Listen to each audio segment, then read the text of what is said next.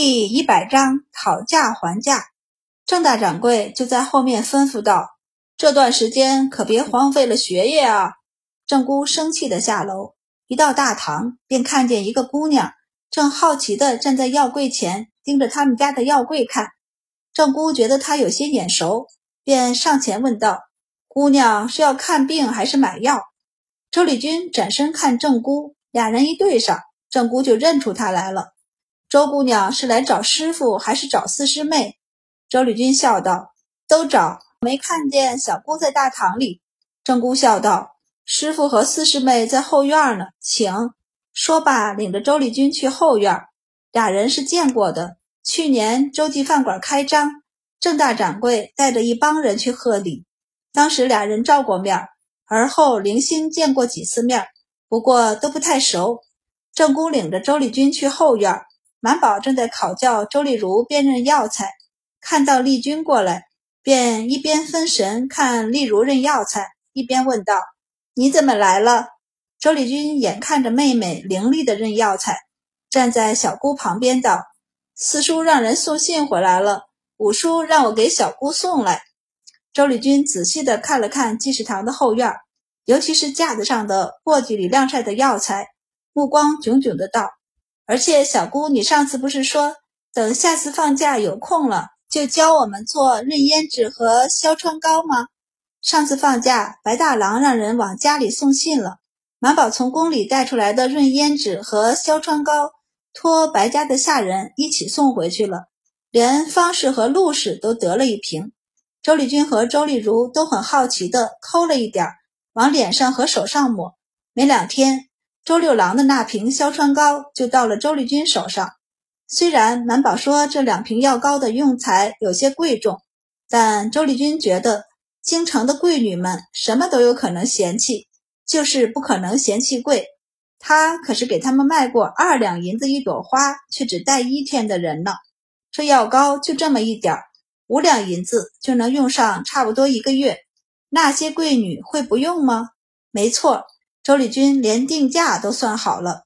当然，这也是满宝给她算过。他们做一大罐的成本，这两年没少跟着四叔和五叔长见识的周丽君知道，算成本还得把人工这些零碎算上去。他觉得四婶和五婶带孩子之余还得做药膏很辛苦，于是把人工成本往上提了好大一截。所以他不只是来送信的，也是督促小姑赶紧把药材买回去的，早点做出来，早点赚钱。满宝总算是想起了这件事儿，给郑姑写了一张方子，让她帮忙去扎药，这才拆了四哥的信看。周丽君已经提前看过了，坐在一旁的椅子上道：“四叔信上说他跟人去草原了，这才是周五郎那么着急的让他把信送过来的原因。”满宝一目十行的扫过信，信是大头周立仲写的，写的很详细。他告诉满宝几人。他和四叔拉着瓷器到下周出手后，又碰到秃发部的人，还碰到了向明学几人。秃发部的人邀请他们叔侄两个去草原，说他们要买的药草在草原上更多，而且草原上更便宜。正巧向明学也正要去草原，便和他们一起走。四叔和他考虑了一下，都觉得有向明学这个熟人带着，他们可以去草原上走一趟。而且现在天气热，草原上反而凉快些。反正这些药草也不着急用，所以就和秃发部的人一起走了。不过怕他们在家里等久，所以他们写了封信，托人带回来，让他们好放心。大头还在信上悄悄地和他们说，向明学去草原也是去做生意的，而且他认识好几个草原上的人。满宝更不担心他们了。将信折起来后道：“我也想去草原。”周丽君就知道他会这么说，四婶儿肯定会担心的。他往外看了一眼，起身道：“小姑，我去找你徒弟抓药了。抓药有什么好看的？抓药不好看，但抓的药能做赚钱的药膏就很好看了。”周丽君跑出去了，他还想和济世堂商量商量，他要是常从他们这里买药材。能不能再给他算便宜点儿？正好郑大掌柜也在，俩人就靠在柜台边上等郑姑抓药，边聊天。郑大掌柜对周丽君的到来不对，应该说是对他儿子手里的药方很感兴趣。这是什么药方啊？周丽君没设防，笑道：“是我小姑刚琢磨出来的润胭脂和消疮膏，人用了颜色好。”郑大掌柜就想起周满给的那张卖得很好的膏药方子，他眼睛微亮，看了眼他儿子抓的药量后问道：“怎么，你们家要自己做了自己卖？”周丽君道：“我们是做着玩的，既然有周小大夫在，那肯定能做得出来。”郑大掌柜笑道：“这做出来了就得卖出去。你看我这药铺人来人往的，不如放在我这儿寄卖如何？”周丽君目光一闪，笑问：“郑大掌柜怎么不去问我小姑？”郑大掌柜便道：“你小姑不太管这种事儿，谈生意嘛，还是应该谈明白的比较好。”周满对这种事儿不太上心，他要是提，他能够大手一挥，直接把方子给他，让他出药材、出人，再卖出去时回头给他分成。当然这样不是不好，可就是因为太好了，这人情又欠下一桩，对双方将来的关系维系反倒是算不上好。而且郑大掌柜也不好提，但对周丽君不一样，他知道他们周家的账。都握在这小姑娘的手上呢。上次去喝乔迁酒，礼就是他记着的。他喜欢跟大夫谈医术，跟生意人谈生意。周满嘛，那就算了。他宁愿等周四郎回京再谈，也绝对不会在这时候找周满稀里糊涂的做下这门生意。周满那人，甭看你现在占他多少便宜，将来你肯定得双倍的让他占回去。不然他手里必定会有更多的好东西让你后悔，所以谈生意时还是清楚点好。周丽君看着就是个清楚的人，周丽君当然清楚了，他这会儿心里的算盘已经打得啪啪响了。于是郑姑抓着药的功夫，周丽君已经和郑大掌柜谈好了寄卖的方法，甚至还谈好了以后药材购买的优惠度。郑姑看着他们一来一回的。忍不住看了看他爹，又看了看周丽君，摇了摇头后，转身继续抓药去了。满宝出来时，他们两人都已经心满意足地谈妥了。姑将包好的药材捆好，放在柜台上给周丽君。周丽君从荷包里拿出钱来结账，然后提着药材，喜滋滋地和满宝走了。这么开心啊！周丽君点头，然后道：“小姑。”郑大掌柜看在您的面子上，在药材上又给我便宜了一成。满宝惊诧：“他不会亏了吧？”周丽君道：“不会，我从四叔那里看到过一些药材的进价，虽然他一脸肉疼的模样，但绝对没亏。”满宝就放心了：“不亏就使劲的讲价吧，这是你的本事。”得了满宝的话，周丽君更放心了，已经计划着要怎么做这门生意了。回到家，满宝就把这一包包药材拿出来，重新称了分好，然后教他们熬制药膏。陆氏上手最快，他没熬制过药膏，但他以前炮制过药材，也没少熬过药汁儿，知道怎么掌握火候。基本上，满宝一说他就领悟了。方式慢一点，但也不比明达两位公主差，因此也能学会。周丽君知道自己在做饭做菜上没天赋，因此一直蹲在一旁看，轻易不敢上手。毕竟这药材不便宜，万一他弄坏了怎么办？但看着看着，他琢磨出味儿来，这是药，又不讲究好喝，还是往脸上抹的，根本没那种顾虑。而且他就算熬不好药，捣药材却是一点问题也没有。于是，一撸袖子上前帮忙了。等庄先生和另两个徒弟散步走到这里来时，就见厨房里烟火缭绕的，满宝和周丽君正坐在走廊的阴影处捣药材呢。俩人的理由很现实，厨房比较热，他们不想在里面烤火。负责熬制药材、不敢放松的方式和陆氏就在厨房里。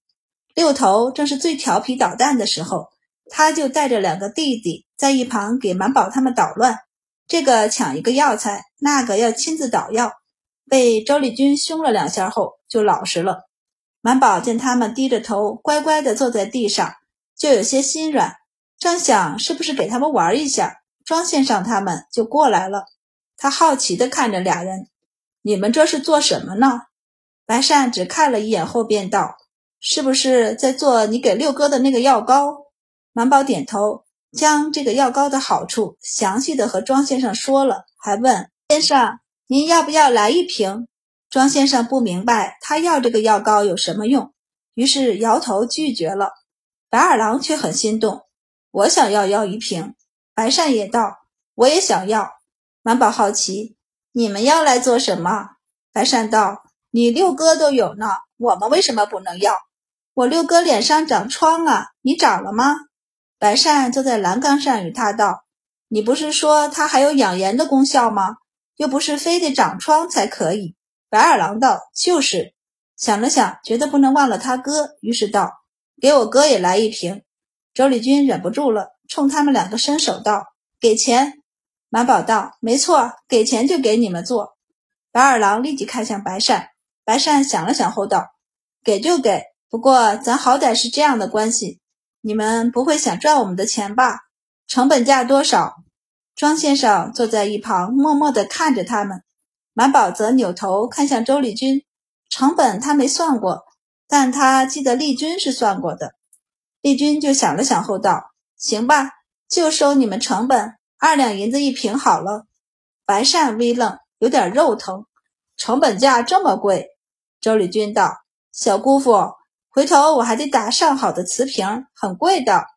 不用给我们来太好的瓷瓶，就用满宝装药的木罐就行。”满宝刚想点头，周礼君已经拒绝，不行，必须得用跟我们往外卖的一样的瓷瓶。白善怀疑地看着他：“你不会还想我们帮你往外卖吧？”周礼君就看着他的脸道：“不用，只要小姑父说你在用我们家做的药膏就行。对了，得换个名字，这润胭脂和消疮膏都不好听。”周礼君就想拉着满宝取名字。一错眼看到庄先生，立即捅着小姑，让他看庄先生。满宝便也抬头看庄先生，庄先生立即扭头道：“今儿太阳是挺大的，最近的太阳很大呀。”白善笑出声来道：“你们就别难为先生了。”他想了想后，对周丽君道：“你要真想要好名字，我给你指条路。”他笑道：“你去找我娘，她肯定能给你取出好名字。”对，找郑姨。满宝总算是想起来了，对周丽君道：“郑姨取的名字都特别好听，你看她给园子里的花花草草取名，从不带重名的。”白善这才和满宝道：“你送给我母亲的药膏，她也很喜欢，难怪觉得这次回家郑姨变漂亮一些呢。这虽然是实话，但总给一种她是在夸药膏的感觉。”满宝却捣药捣累了。直接把药锤往白善手里一塞，让他帮忙。白善便坐到他的位置上，不一会儿就出汗了。他一边捣药一边道：“今年京城好热呀！去年这时候他们也到了京城，却并没有这么热。”庄先生便微微抬头看了向天空，当然不可能直接对着太阳，他又不傻，但只是看着空中那几乎发白的阳光。他就知道这太阳有多烈了，他心中有些忧愁。听说盛州那边发了水患，京城这边却又连着一个多月不下雨了。今年气候有些怪异呀。其他几人也微微抬头看向半空中灿烂的阳光。白善也愁，今年怕是有大灾，指望没有人祸。满宝很难，无论是暑气过盛还是洪涝。都一生疫情，白二郎道：“今年都过了一半了，看现在这么热，这不就已经是灾祸了吗？”周丽君则担心家里，不知道家里现在怎么样，只希望我们罗江县风调雨顺吧。六头已经会说不少话了，立即跟嘴顺。周丽君就伸手捏了一下他的脸，笑道：“你说了不算，小姑说了才算。小姑，你是仙子转世，你快说。”满宝无语，庄先生和白善无语，白二郎一直对这说法持怀疑态度，属于半信半疑。见周丽君再度提起，他便光明正大的看向满宝，问道：“你真是仙子转世吗？”满宝：“我要是真的知道，就算我说不是，那也是了。”白二郎一想，还真是，但他实在是忍不住好奇。既然问不了满宝，他便问白善：“你说他是吗？”白善将捣好的药倒出来，默默地看了白二郎一眼。庄先生有些头疼，叫了他一下后道：“白直到现在还没回来，现在暑气盛，别让他在外久留，你去把他找回来。”白二郎一愣后问道：“我大哥都是大人了，应该不会中暑吧？力学他们还在外面呢。”力学他们是去书铺了，白直是去应验去了，怎么能一样？庄先生道：“这种天气，他本就不该出门应验的。”